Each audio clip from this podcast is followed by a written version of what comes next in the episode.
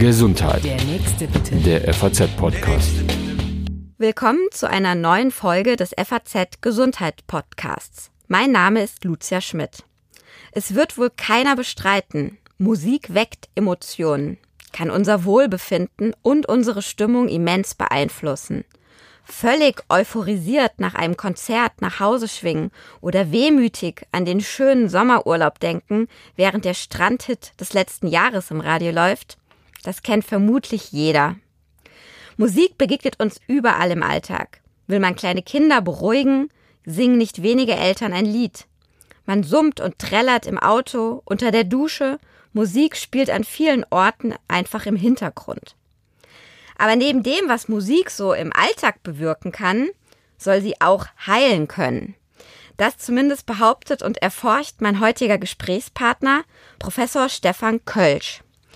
Vor allem bei psychiatrischen, psychologischen Krankheitsbilder oder Schädigungen im Gehirn kann Musik laut ihm sehr gut in der Therapie eingesetzt werden.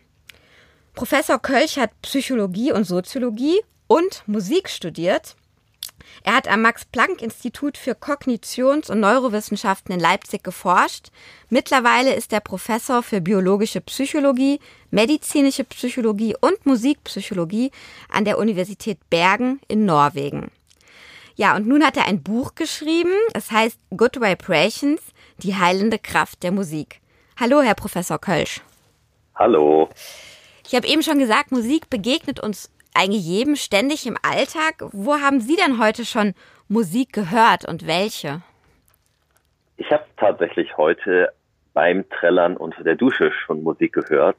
In meinem Buch habe ich eine recht umfangreiche Playlist auch äh, vorgestellt mit Musik, die ich morgens zum Morgentanzen empfehle. Und das äh, habe ich heute Morgen selber gemacht. Ich habe äh, Stücke aus dieser Playlist aufgesetzt und äh, dazu beim Duschen ähm, ja getrellert und ich verrate es Ihnen auch, mich dazu bewegt. Ja, ich, der Morgentanz spielt ja wirklich eine Rolle in Ihrem Buch. Das heißt, Sie wollen uns animieren, jeden Morgen erstmal ein, ein Musik, eine CD, ein, ein Handygerät einzuschalten, Musik zu hören und direkt dazu zu tanzen. Was bewirkt das denn?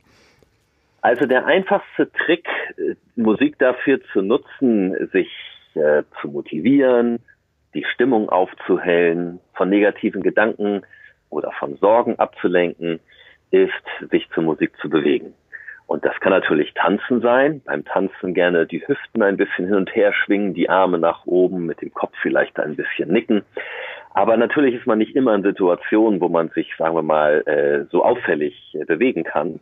Deswegen reicht das auch oft aus, sich ganz unauffällig zur Musik zu bewegen. Also zum Beispiel, wenn Sie beim Zahnarzt sowieso Musik mitnehmen, dann können Sie die schmerzlindernden Effekte der Musik dadurch erheblich verstärken, dass Sie zum Beispiel unauffällig mit den Fingerkuppen mitklopfen oder mit den Fußspitzen mitklopfen, dass Sie innerlich mitsingen oder mit der Musik äh, im Takt atmen.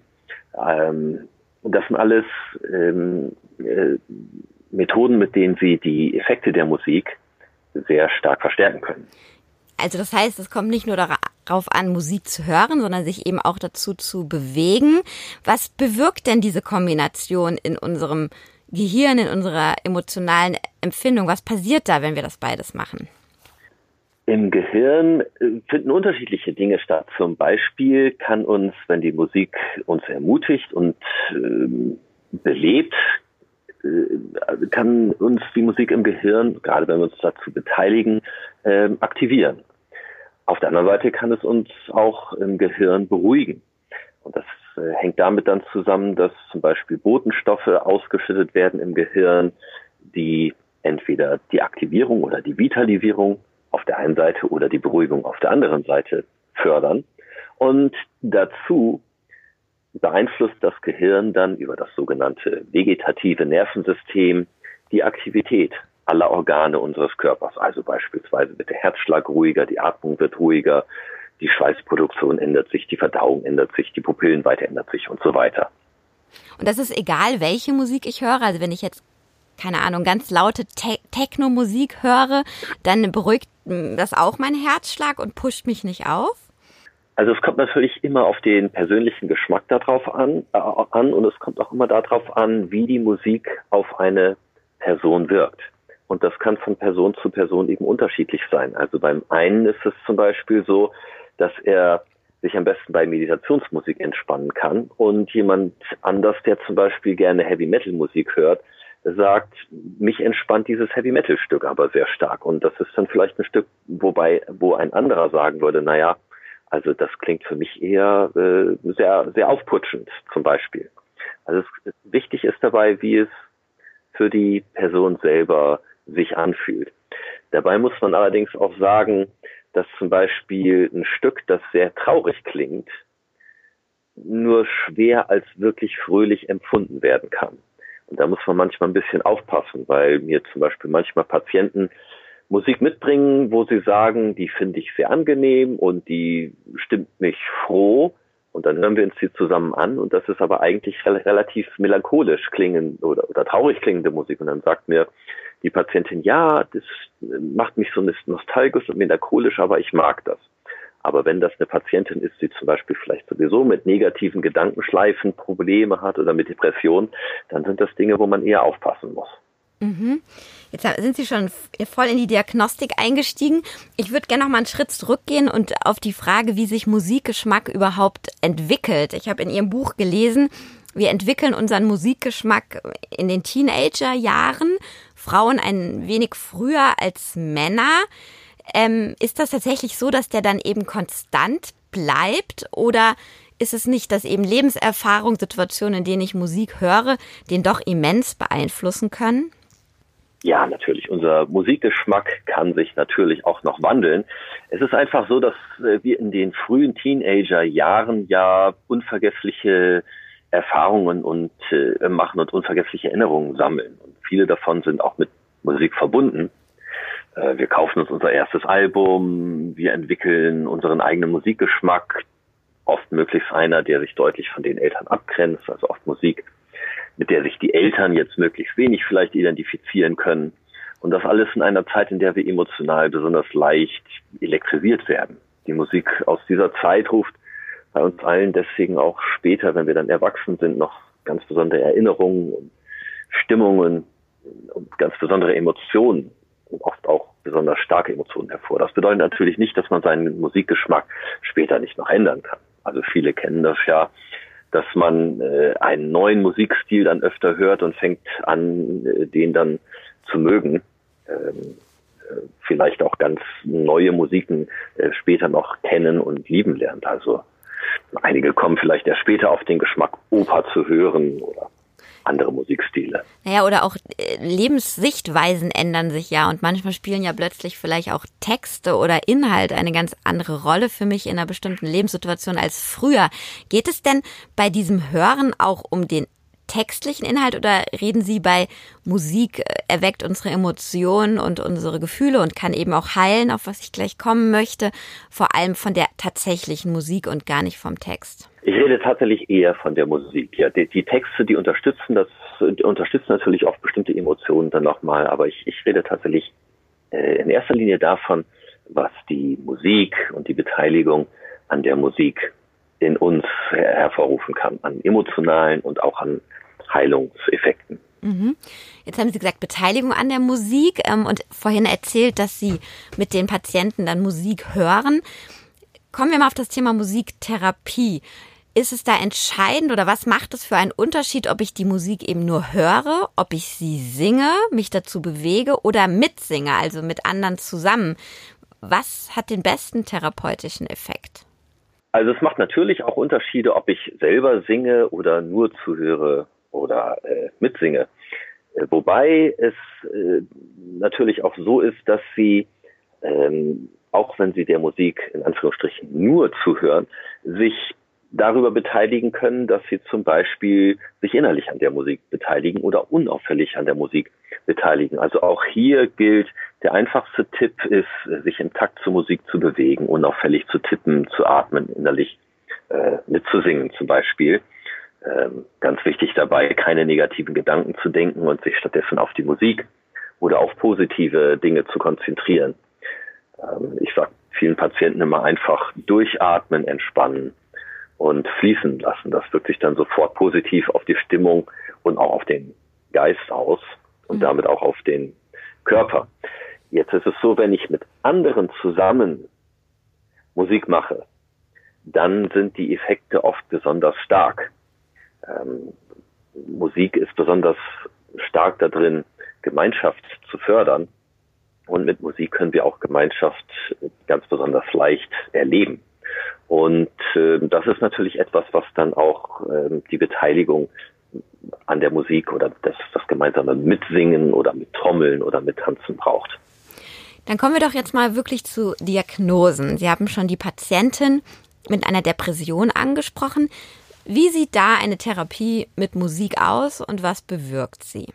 Musiktherapie kann ganz unterschiedliche Formen haben. Also es gibt aktive Musiktherapie, in der der Therapeut mit dem Patienten arbeitet. Es gibt passive Musiktherapie, wo die Patienten eher so Musikhörrezepte bekommen.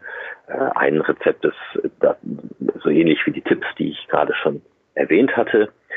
Und auch bei der aktiven Musiktherapie gibt es ganz viele unterschiedliche Ansätze. Das kommt auf das Störungsbild drauf an.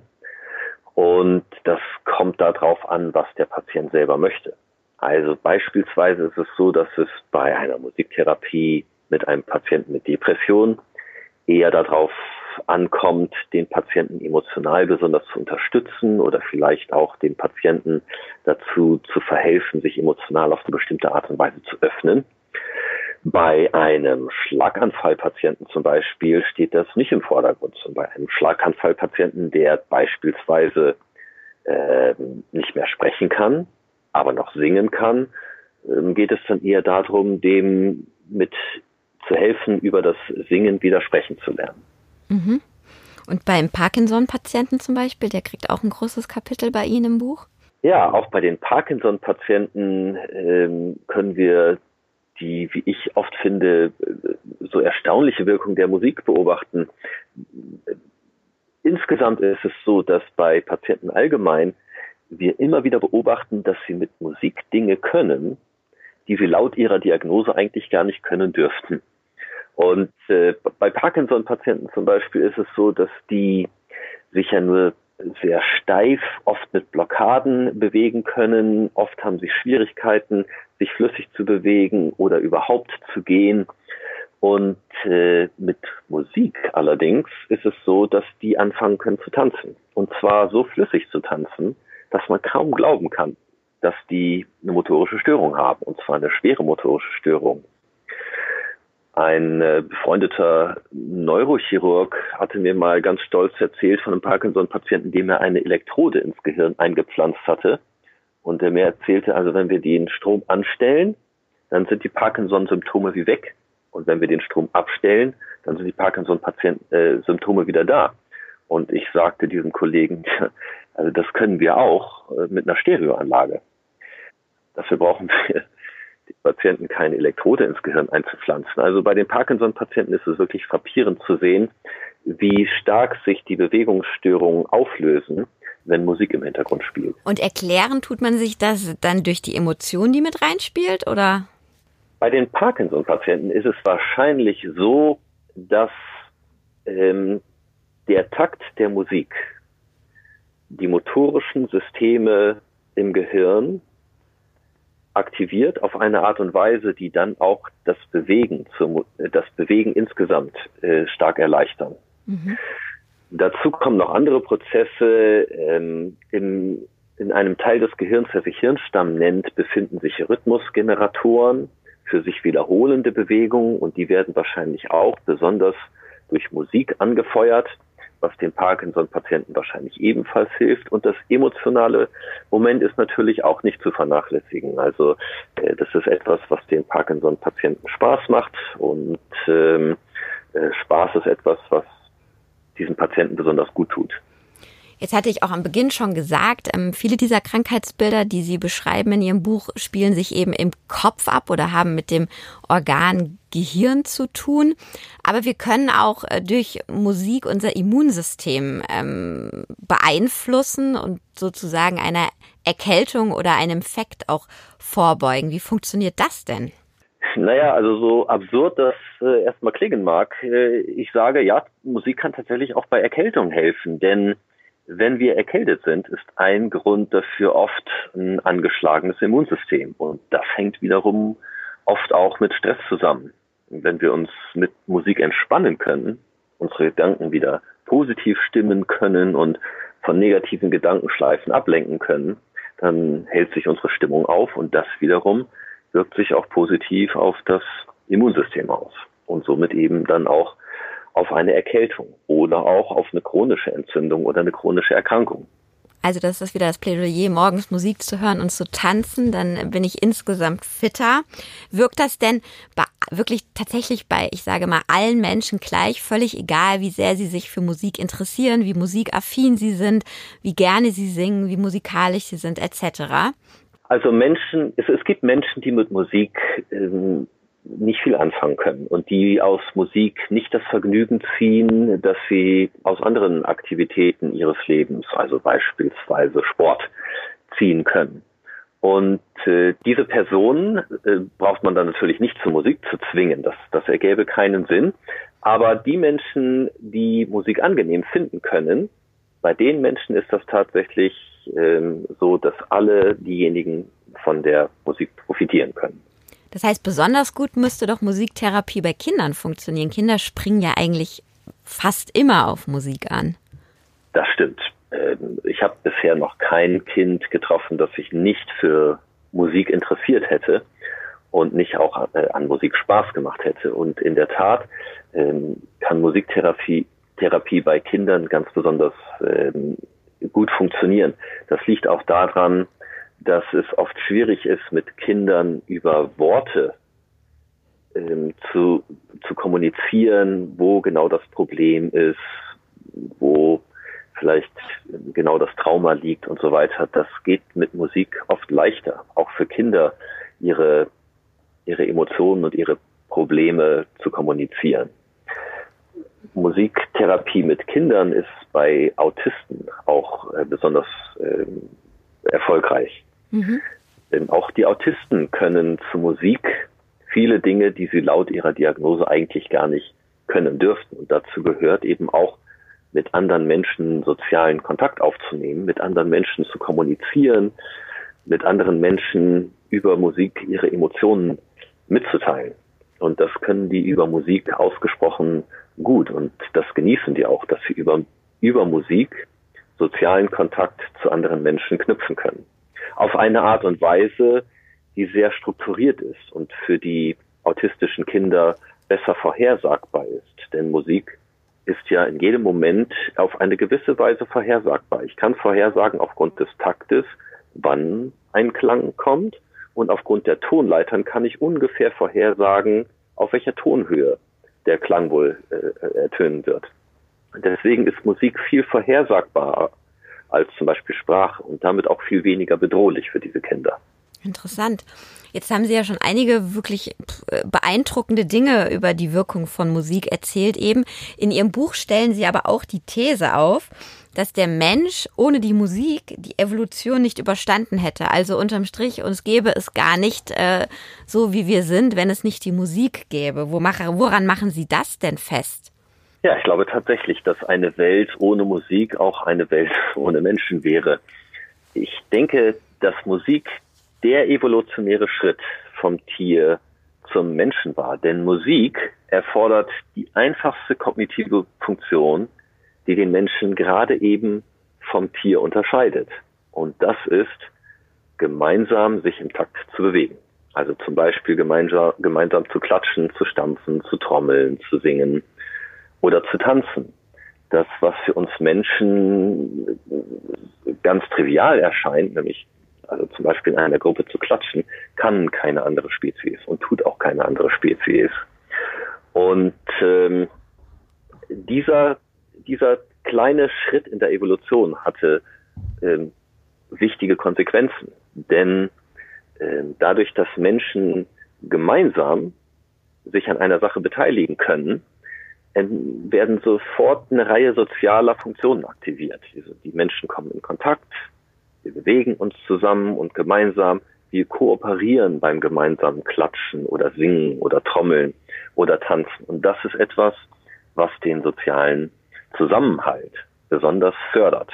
Mhm. War deswegen in der Evolution für die Spezies Mensch auch besonders äh, zuträglich. Und was heißt das für unsere Zukunft? Sie haben jetzt einen Lehrstuhl unter anderem für Musikpsychologie inne. Ähm, wo geht das hin? Was kann aus dem Menschen und auch aus der Musik als Therapie noch werden? Was gibt es da für spannende Forschungsprojekte oder Erkenntnisse, die Sie verfolgen? Also das Feld der Erforschung der therapeutischen Effekte von Musik ist tatsächlich noch relativ jung. Also da gibt es noch sehr viel zu erforschen. Zum einen im Hinblick auf Patienten.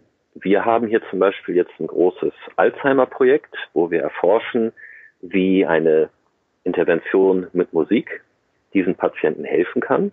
Denn bei Alzheimer-Patienten gibt es das erstaunliche Phänomen, dass die, obwohl ihre eigenen Kinder nicht mehr erkennen können, sich trotzdem noch extrem gut an Musik erinnern können und zu Musik sich sogar an Ereignisse ihres Lebens erinnern können, an die sie sich ohne Musik nicht erinnern können, selbst wenn die Musik mit dem Ereignis gar nicht in Zusammenhang steht. Also das probieren wir uns in diesem Projekt zunutze zu machen und äh, dort werden wir untersuchen, ob unsere Intervention mit der Musik, die Musiktherapie, möglicherweise die Gehirne der Alzheimer-Patienten sozusagen wieder etwas verjüngen kann. Es gibt aber auch eine Reihe von ganz einfachen Tipps für jedermann oder jeder Frau, ähm, auch gesunde, wie Musik im Alltagsleben die Gesundheit und das Wohlbefinden unterstützen kann. Und dazu gibt es noch viel zu wenig Forschung. Ja, aber das wollen wir jetzt noch wissen. Geben Sie uns noch mal drei, vier Tipps mit, wie wir gesunden, sage ich jetzt mal, oder der durchschnittliche Mensch, der den Podcast hört, die Musik für sich nutzen kann, damit es ihm wieder besser oder noch besser geht. Also viele Menschen äh, machen sich im Alltag zu viele Sorgen, äh, erleben zu viele negative Gedankenschleifen, lassen sozusagen beim Tagträumen negative Gedanken aufkommen. Dabei kann Musik ganz leicht helfen. Musik anstellen, die fröhlich und positiv klingt, dabei innerlich mitsingen oder innerlich mittippen und schon sind die negativen Gedanken wie abgeschaltet ähm, wenn man sich zu Sport motivieren will, und Sport ist eben wichtig für unsere Gesundheit, und Schwierigkeiten hat, sich zu überwinden oder aufzuraffen, auch dort ermutigende Musik schon vorher anstellen, dann fällt das Ganze viel leichter. Dabei Musik hören, machen ja sowieso viele, hilft durchzuhalten. Auch da wieder, wenn man im Takt der Musik die Bewegung ausführt, fällt es leichter, äh, länger durchzuhalten. Ähm, wenn man sich zu Musik entspannen will, ähm, um, dem, um, dem, äh, um den Stress zu reduzieren, äh, funktioniert besonders, äh, funktioniert Musik besonders gut. Und auch dabei wieder ähm, gilt es zur Musik atmen, lang ausatmen, im Takt der Musik dann einatmen, auch hierbei durchatmen, entspannen, fließen lassen, ist besonders ähm, wohltuend für die ähm, Gesundheit und fürs Wohlbefinden. Manche dieser Tipps stehen auch in Ihrem Buch drinne, deswegen nochmal der Hinweis. Das Buch Good Vibrations ist in diesen Tagen bei Ulstein erschienen. Ja, vielen Dank, Herr Professor Kölch, für diese Einblicke in Ihre Arbeit und die Möglichkeiten der Musiktherapie.